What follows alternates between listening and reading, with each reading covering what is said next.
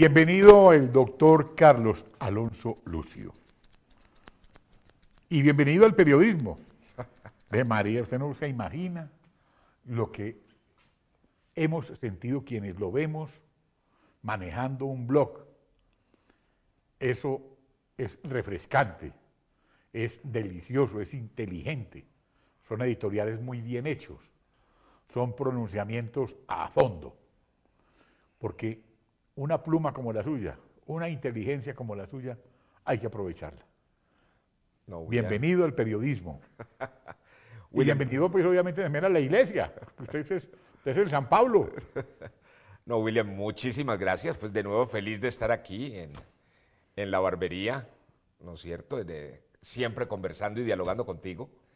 Y efectivamente dando los primeros pasos de este de palabra.com.co, que es pues un nuevo medio que, queremos que, enfoque un pensamiento distinto y una, una forma diferente de, pues de aproximarse a la realidad, a los hechos, al pensamiento, al debate, a lo que ocurre en Colombia.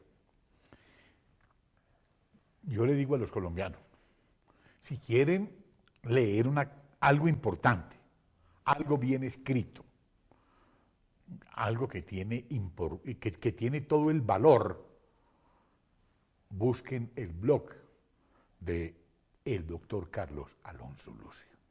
¿Cómo es? Palabra.com.co. Palabra.com.co. Hay muchas cosas de las que usted, a las que usted se ha referido. Hablemos del tema de, de la droga. Mire, William, ese es un tema que atraviesa ya no solamente nuestra realidad, sino nuestra historia creo que, y lo digo con, sinceridad y con respeto, eh, no hemos tenido una dirigencia que sea capaz de meterle el hombro con seriedad a un problema que crece, que a lo largo ya de decenios hemos venido discutiendo, pero hace falta como, reflexión y, y un sentido de soberanía y autonomía y creatividad para poder eh, andar y explorar nuevos caminos. Llevamos ya 30 años 35 años, 40 años metidos en la tragedia del problema del crecimiento del crimen y del narcotráfico y no hemos podido hallar soluciones. Lo primero, al margen de llevar tanto tiempo, eh, como nunca antes habíamos estado inundados de coca, la verdad es que esa cifra que supera los 200 mil hectáreas es algo demencial porque no solamente se trata, digamos, de una magnitud geográfica, territorial, económica, sino que a la par significa también el salto desmesurado de la influencia del crimen en la sociedad. Mire, 200 mil hectáreas la gente las lee. El problema de las cifras en los medios de comunicación es que se vuelven paisaje. Y por lo general la gente no intenta asociar sus dimensiones y su gravedad con la realidad. Le voy a poner un ejemplo la industria, la agroindustria centenaria, más que centenaria, de la caña de azúcar en el Valle del Cauca. Toda, toda la caña, todo ese mar de caña que vemos en el Valle del Cauca y que es uno de los rubros más importantes de la economía nacional y particularmente de la economía agraria. Son 210 mil hectáreas. Cuando hablamos de cifras de 220 mil hectáreas de coca, quiere decir que en el plazo, en el lapso de cuatro años, pues la siembra de coca igualó el mar de caña de azúcar que hay en el Valle del Cauca. Imagínense usted ese crecimiento a la luz del crecimiento de los laboratorios de cocaína, a la luz de las organizaciones criminales que los cuidan, a la luz de las organizaciones criminales que la trafican, a la luz de la penetración social de esas redes ilegales. Realmente es como nunca antes había habido tanta penetración y crecimiento de organizaciones delictivas, de la ilegalidad en Colombia, y eso hoy es una tremenda amenaza contra la democracia, contra la estabilidad, contra las familias, contra todo. Luego, es una exigencia comenzar a plantearse opciones distintas. Nosotros acabamos a través de palabra.com.co de aportar en el diálogo público sobre el tema y decimos, mire, la coca es, para, es decir, definamos qué es la coca. La coca es una planta. al margen del destino que se le haya dado, al margen de que siempre digamos coca, crimen, violencia, corrupción. No, lo que ha generado crimen, violencia y corrupción es la cocaína. La coca en sí es una planta, una planta que sirve de materia prima, como hablábamos ahorita de la caña de azúcar. De la caña de azúcar podemos sacar eh, azúcar, panela, alcohol carburante, dulces, ron, aguardiente, etc. Lo mismo ocurre con la coca. La coca es una planta que a su vez es una materia prima de la cual pueden derivar productos distintos. Desde la lamentable cocaína, que nos ha tenido en el padecimiento de la violencia, la corrupción, la, vulneración de esencias básicas de la cultura, pero también de allí pueden derivarse otros productos. Comencemos por hablar de un tema. La coca es una planta que, de acuerdo con estudios, por ejemplo, como la de la Universidad de Harvard, tiene biológicamente unas cualidades extraordinarias. Tiene más proteína que que la quinoa.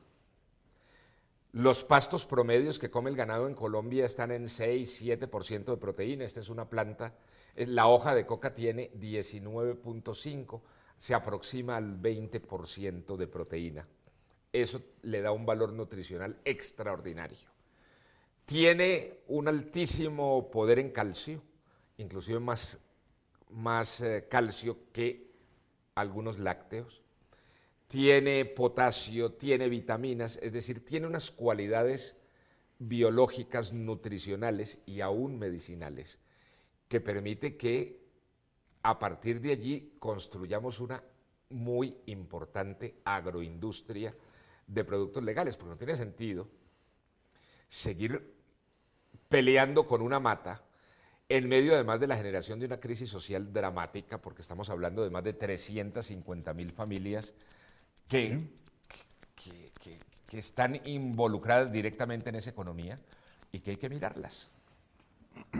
Es decir, la propuesta es, vamos a explorar el camino de la agroindustria legal de la coca, básicamente utilizándola como materia prima para la creación de una línea gigantesca en la economía mundial que se está abriendo, que es lo que se denominan hoy los nutracéuticos. Es decir, aquellos productos que tienen un enorme valor nutricional y que a su vez sirven, son funcionales a terapias y a eh, esfuerzos y búsquedas medicinales. Exploremos entonces, es, lo que estamos haciendo es sencillamente un aporte para enriquecer, la, para enriquecer la discusión pública y buscar efectivamente caminos novedosos y distintos para poder salir de la tragedia del crimen que está invadiendo a Colombia. Paremos de la caña de azúcar al café. En Colombia hay 560 mil familias que han vivido del café. Muchas personas se han desplazado y se han dedicado al oficio de raspachines. Sí, enorme. Eso afecta también otro tema de la economía, porque para nadie es un secreto que el café, que el café ha sido eh, por muchos años el patrón económico de este país. No, y una de las banderas de Colombia en el mundo. Claro. Por su calidad, por su significado. Mire, mire, William, es que no solamente es la magnitud de la geografía hoy dedicada al cultivo ilegal de la, de la coca es identificar los que hemos hecho agricultura, los que hemos sembrado distintos productos, frutas, ají, caña, los que hemos hecho ganadería y entendemos la, complejidad del campo. Alcanzamos a, a visualizar el significado social y económico de un cultivo que pasa de 47 mil hectáreas en 2013 sí a 200 mil en 2017. Es decir, la siembra de más de 150 mil hectáreas en tres años jamás había ocurrido con ningún producto en la historia completa de Colombia y yo desafiaría a que buscáramos la explosión geográfica de un cultivo de esa naturaleza en el conjunto de América Latina. Es decir, ¿qué, ¿qué ocurre de por medio? ¿Qué fuerzas sociales están moviéndose? ¿Qué dinamismo económico? ¿De qué tamaño es ese fenómeno para poder interpretarlo a cabalidad? Yo le repito, es que no nos metamos únicamente en la dimensión de la Tierra. Es decir, cuáles son las fuerzas tectónicas que están echando para adelante un fenómeno de esa naturaleza para poder comprenderlo y superarlo. Pero no podemos seguir sencillamente repitiendo fórmulas del pasado que llevan 50 años sin dar resultado, porque nos podemos correr el riesgo de equivocarnos esta vez en una dimensión peor. Mire, usted sabe que yo no, a, la edad mía ya uno no es ni anti, ni pro, ni esas cosas que no tienen sentido. Pero la verdad es que el nivel de proliferación del crimen e ilegalidad en que el gobierno de Santos dejó al país. Exactamente. Es de unas dimensiones que no hemos podido alcanzar a ver. Es un tema gravísimo lo que tenemos enfrente y tenemos que reaccionar. Es tan grave, ha sido tan nefasto el desgobierno del sátrapa, del espúreo presidente, o espurio también, que llegó a desprestigiar la mentira, llegó a desprestigiar la corrupción, porque, porque aquí se habla de rateros honrados, por ahí hay un señor que se robó un parque, que fue Contralor General de la República sin problema, a pesar de la edad, luego reformaron las cosas para que lo dejaran ahí, porque aquí hay que hablar las cosas con nombre propio y con usted es muy bueno hablar. Porque cuando hablamos en estos términos con uno de las mentes más brillantes de este país, que es Carlos Alonso Lucio, cuando lo tenemos dirigiendo palabra.com.co, de obligatoria lectura para quienes verdaderamente estamos interesados en conocer los grandes temas del país. Porque con usted se aprende porque usted es un maestro.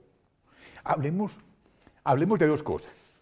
Hablemos de la dosis mínima y hablemos del combustible que es el, que es el narcotráfico para la guerra, o perdón, que es la droga para la guerra. William, primero le, agradezco su, de verdad sus comentarios más que generosos. No, objetivo. Yo no me voy a poner aquí, usted sabe que yo aquí no tengo fama de que aquí digo cosas, pero, le doy, pero las digo de verdad, de todo corazón, le, doy las gracias. Mire, hay que, usted que maneja un medio de comunicación, que está en el mundo de los medios, yo que apenas estoy empezando con palabra.com.co, todos debemos hacer un esfuerzo gigantesco de responsabilidad por provocar una reflexión seria en Colombia. No podemos seguir en la anticultura de aproximarnos a todo en clave de circo romano y de escándalo sencillamente en búsqueda de rating y pauta. Yo estoy muy preocupado porque por encima de los niveles de violencia, por encima de los niveles de corrupción, hoy tenemos un, decir, unas fuerzas sociales de engaño y mentira gigantescos. Por ejemplo, yo creo que todas esas fuerzas que se oponen hoy a la medida de controlar la dosis mínima, le hacen un terrible daño al país a cuento de un progresismo que no conduce a ningún progreso y de una supuesta avanzada que es más retardataria e ignorante que cualquier cosa. ¿Para quién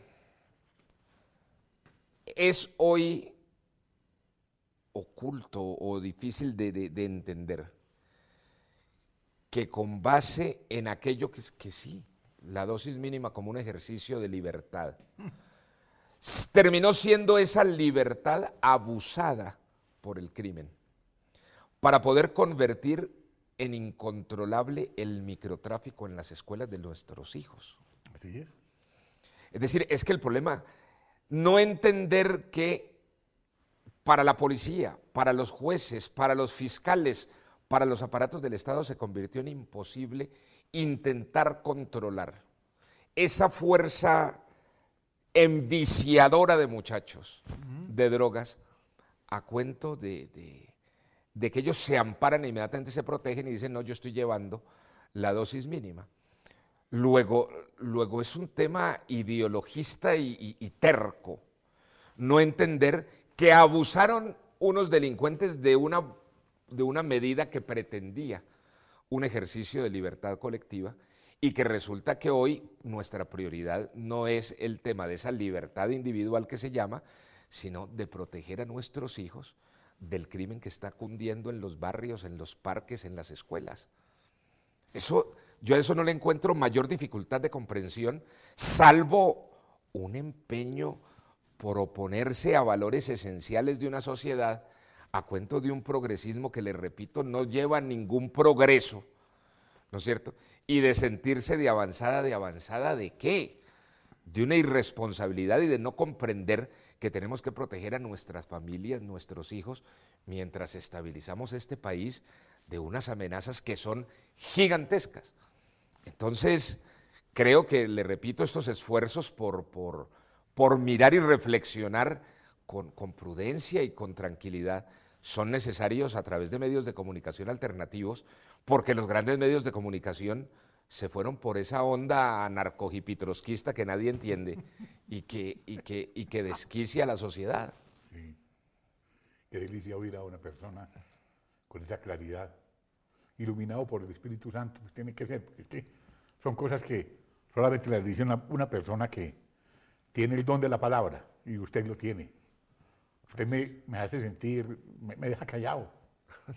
Yo, yo lo escucho y me siento y me inclino reverente porque no hay cosa más deliciosa que hablar con hombres inteligentes, como usted o como Fernando Londoño Hoyos, para que hablemos Muchas claro. Muchas gracias. En este país, en este país, eso es muy escaso. Usted le ha representado a Colombia mucho. Usted habla claro. Usted le dice al país la verdad.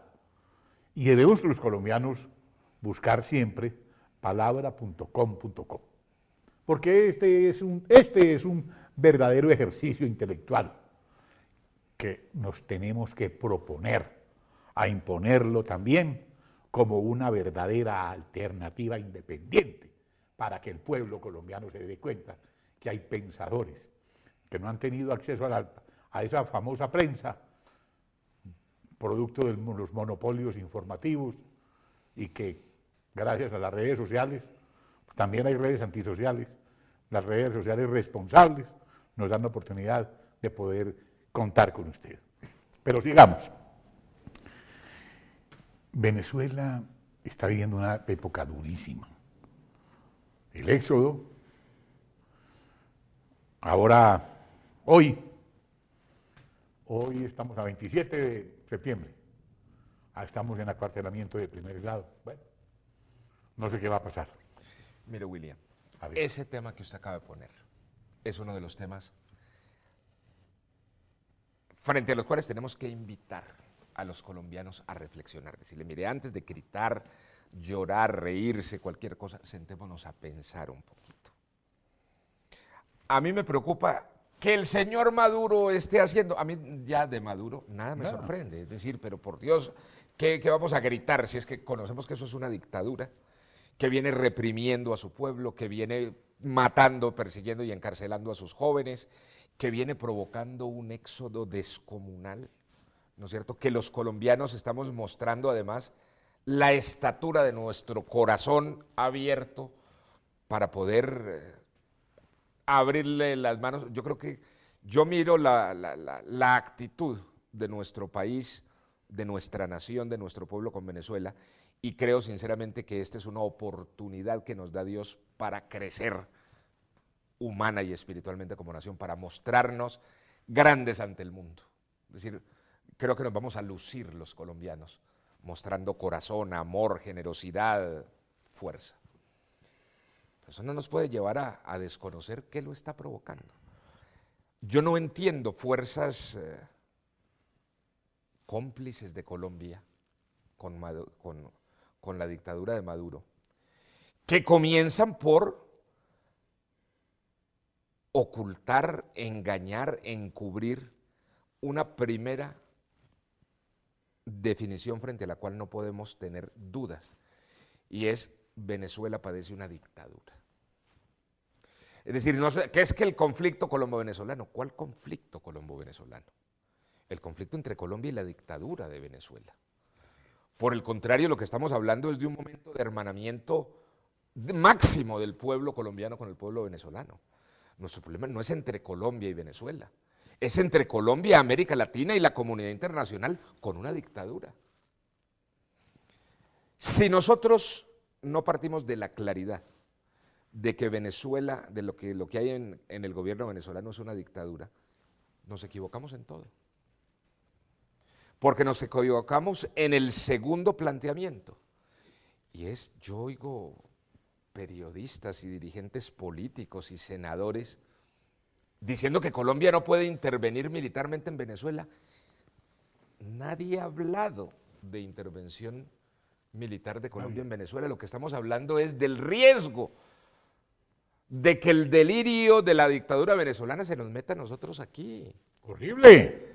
Es que Colombia no es un país que esté buscando guerra, ni es un país pendenciero, ni es un país que está desplegando tropas en la frontera, ni le está metiendo bandidos al territorio venezolano para que, se, Nunca. para que siembren Nunca. terrorismo y narcotráfico. Luego, segundo, y ayer en palabra.com.co hicimos una. Sí, ayer unas 26. frases. Ayer 26. Ayer hicimos unas frases, dijimos, mire, quien diga que Colombia no puede agredir militarmente a Venezuela es un cómplice de la dictadura venezolana, porque es que Colombia no es responsable de ninguna manera de lo que ocurra con Venezuela. Si existe una eventualidad de un conflicto que escale a nivel militar con Venezuela, que nadie se llame a engaños. La culpa es de la dictadura de Maduro y de ninguna manera de Colombia. Porque esa responsabilidad tiene una variable estratégica que se llama la legitimidad en la confrontación. El país agredido es Colombia. Si hay una eventualidad, la responsabilidad es de la dictadura venezolana. Pero entonces llegamos a una tercera claridad, William, que no podemos eludir.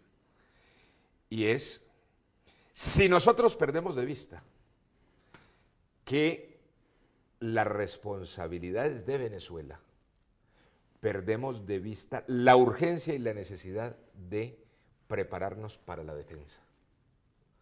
Porque lo que no podemos hacer es meternos en la mamertería de decir que nuestro país no tiene derecho a defenderse. Y que tenemos es que convertir a las fuerzas militares en una ONG que no sea capaz de moverse. Sí. La primera responsabilidad de un demócrata, de un dirigente es proteger a su pueblo, defender la soberanía de su nación, contra la dictadura de Venezuela y contra lo que sea. Esa es nuestra responsabilidad. Lo que no podemos hacer es la infamia de dejar desguarnecida, de dejar eh, Abandonada. abandonada, indefensa nuestra nación. Es que no solamente tenemos que prepararnos para defender a nuestra nación, que ya es suficiente. Es que tenemos que prepararnos además para defender al pueblo que están echando de allá de Venezuela en nuestro territorio. Este es un momento para hombres y mujeres con dignidad, no para mamertos arrodillados. Por eso yo dije, eso a mí me parece, el que hoy le haga el juego a Maduro es un traidor. Traidor a la patria. Es un traidor a la patria y es un traidor a la democracia y es un traidor a la verdad. Y los tenemos y los conocemos. Mire, eso no se puede aceptar. Esto sí es de una, lo digo con dolor y no lo digo con agresividad, pero sí con la seriedad que se necesita porque el tema, William, es un tema delicado y serio, porque sí es posible que en el delirio, la desesperación, la corrupción, el- todo lo que está ocurriendo en Venezuela, se les ocurra la locura de prender un conflicto con nosotros. Experiencias hay. Recuerde usted, en la demencia y el delirio de la dictadura argentina, Con Galtieri. se les ocurrió prender una guerra con Gran Bretaña y cuántos muchachos Sí. del ejército argentino no murieron No en esa demencia de los dictadores de Argentina. O con Sánchez Cerro en el Perú. Mire, la historia está plagada de ejemplos de dictadores que en sus últimas pataletas buscan conflictos con sus vecinos para intentar distraer el desfondamiento de sus propios regímenes. Entonces, frente a esa realidad se conoce la historia, estamos conociendo lo que ocurre. No podemos descuidarnos, hay que tener, por el contrario, yo pienso que hay que hacerle un llamado al presidente de la República, al canciller, al ministro de Defensa, al gobierno, a decirle, mire, prepárense porque la responsabilidad fundamental de defender la nación es de ustedes. Todas estas cosas que hemos escuchado hoy aquí, se nos fue el tiempo muy rápido. Todo esto, toda esta elocuencia la pueden ustedes buscar también en palabra.com.co. Repito, palabra.com.co. Uno no puede, tenemos que desasnarnos, tenemos que buscar el manantial de inteligencia que producen sus ideas para poder así refrescarnos y darnos cuenta todos los días que hay hombres que tienen esa capacidad de análisis, de conocimiento. Qué bueno rescatarlo para el periodismo, tenerlo escribiendo, dedicado ya. Esto para nosotros es muy importante, para los colombianos, saber que se abre una ventana periodística y que está en sus manos. No, muchas gracias. Bienvenido, William. de verdad. Gracias, William. Yo feliz siempre de estar aquí en, en estos, en estas conversaciones entre amigos. Maestro, muchas gracias. No, muchas gracias, William. De nuevo, muchas gracias por estar aquí. Me siento muy orgulloso de esa elocuencia, carajo. Muchas gracias. Saludos a sus señores y felicitaciones. Gracias.